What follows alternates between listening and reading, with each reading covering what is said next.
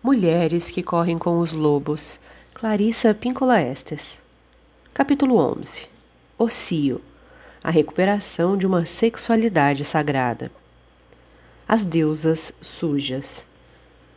Há um ser que vive no subterrâneo selvagem das naturezas das mulheres. Essa criatura faz parte da nossa natureza sensorial e, como qualquer animal completo, possui seus próprios ciclos naturais e nutritivos. Esse ser é curioso, gregário, transbordante de energia em certas horas, submisso em outras. Ele é sensível a estímulos que envolvam os sentidos, a música, o movimento, o alimento, a bebida, a paz, o silêncio, a beleza, a escuridão.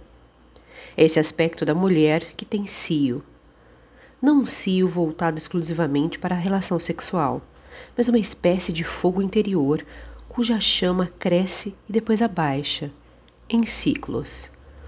A partir da energia liberada nesse nível, a mulher age como lhe convém. O cio da mulher não é um estado de excitação sexual, mas um estado de intensa consciência sensorial, que inclui sua sexualidade sem se limitar a ela. Muito poderia ser escrito acerca dos usos e abusos da natureza sensorial feminina e sobre como a mulher e outras pessoas atiçam o fogo à revelia dos seus ritmos naturais ou tentam extingui-lo por completo. No entanto, em vez disso, vamos focalizar um aspecto que é ardente, decididamente selvagem e que transmite um calor que nos mantém aquecidas com boas sensações. Na mulher moderna, essa manifestação sensorial recebeu pouquíssima atenção. Em muitas regiões e períodos foi totalmente eliminada. Existe um aspecto da sexualidade feminina que, nos tempos remotos, era chamado de obsceno sagrado. Não na acepção que damos hoje em dia ao termo, mas com o significado de uma sabedoria sexual de uma certa forma bem-humorada Havia outrora cultos a deusas que eram voltados para a sexualidade feminina irreverente.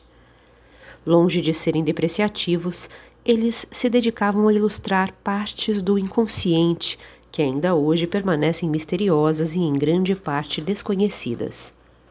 A própria ideia da sexualidade como sagrada e mais especificamente da obscenidade como um aspecto da sexualidade sagrada.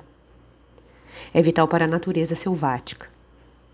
Havia deusas da obscenidade nas antigas culturas matriarcais, assim denominadas por sua lascívia astuta, porém inocente. Contudo, a linguagem, pelo menos no inglês, dificulta a compreensão das deusas sujas, como algo que não seja vulgar. Eis o que a palavra sujo e outros termos a ela relacionados significam.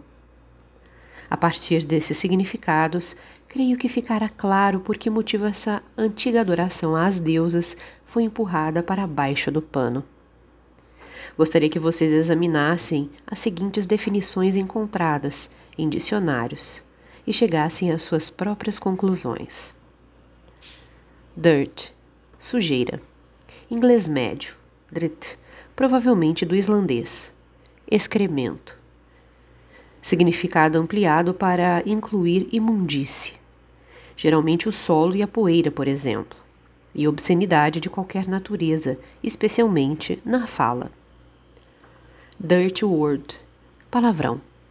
Uma palavra obscena, também usada atualmente para designar qualquer coisa que tenha se tornado impopular ou suspeita, em termos sociais ou políticos muitas vezes através de difamação e críticas imerecidas ou por estar em descompasso com as tendências atuais. Bsin, do hebraico antigo Ab, significando um mago, uma feiticeira. Tudo isso, difamação. Existem, porém, fragmentos de histórias em toda a cultura mundial que sobreviveram a vários expurgos. Eles nos informam que o obsceno não é absolutamente vulgar, mas que lembra mais alguma criatura fantástica da natureza que desejamos muito que nos venha visitar e que venha a ser uma das nossas melhores amigas. Há alguns anos, quando comecei a contar histórias de deusas sujas, as mulheres sorriam e depois riam ao ouvir os feitos de mulheres, tanto verdadeiras quanto mitológicas, que haviam usado sua sexualidade, sua sensualidade, para transmitir uma ideia, para amenizar a tristeza, provocar o riso e desse modo corrigir algo que estivesse desencaminhado. Eu também me comovi com a forma pela qual as mulheres se aproximavam do limiar do riso a respeito desses assuntos. Elas primeiro precisavam pôr de lado tudo o que lhes dizia que isso não seria sinal de boa educação. Percebi como essa atitude de boa educação nas situações erradas realmente sufocava a mulher em vez de permitir que respirasse. Para rir, você precisa ser capaz de soltar o ar e inspirar de novo rapidamente. Sabemos, a partir da cinesiologia e terapias de corpo, como a Hakomi, que respirar significa conhecer nossas emoções, que quando queremos parar de sentir, interrompemos a respiração, prendendo-a. No riso, a mulher pode começar a respirar de verdade e ao fazê-lo ela talvez comece a ter sentimentos censurados. E quais poderiam ser esses sentimentos? Bem, eles acabam não sendo sentimentos, mas alívio para os sentimentos. E em alguns casos, curas para os sentimentos, como por exemplo a liberação de lágrimas contidas ou de lembranças esquecidas, ou ainda a destruição das amarras que prendiam a personalidade sensual. Ficou evidente para mim que a importância dessas antigas deusas da obscenidade estava na sua capacidade de soltar o que estava muito preso, de fazer dissipar a melancolia, de trazer ao corpo uma espécie de humor pertencente não ao intelecto, mas ao próprio corpo, de manter desobstruídas as passagens. É o corpo que ri das histórias de coiotes, das histórias de tio Trumpa, das frases de May West, entre outras. As deusas sujas fazem com que uma forma vital de medicamento neurológico e endócrino se espalhe por todo o corpo. Seguem-se três histórias que encarnam o obsceno nos termos em que estamos usando a palavra, ou seja, uma espécie de encanto sexual sensual, que gera emoções agradáveis. Todas as três podem ser empregadas como histórias ilustrativas. Duas são antigas e uma é atual. As três tratam das deusas sujas.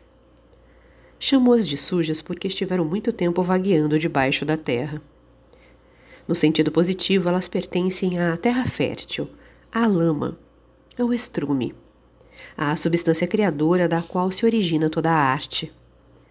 Na realidade, as deusas sujas representam aquele aspecto da mulher selvagem que é tanto sexual quanto sagrado.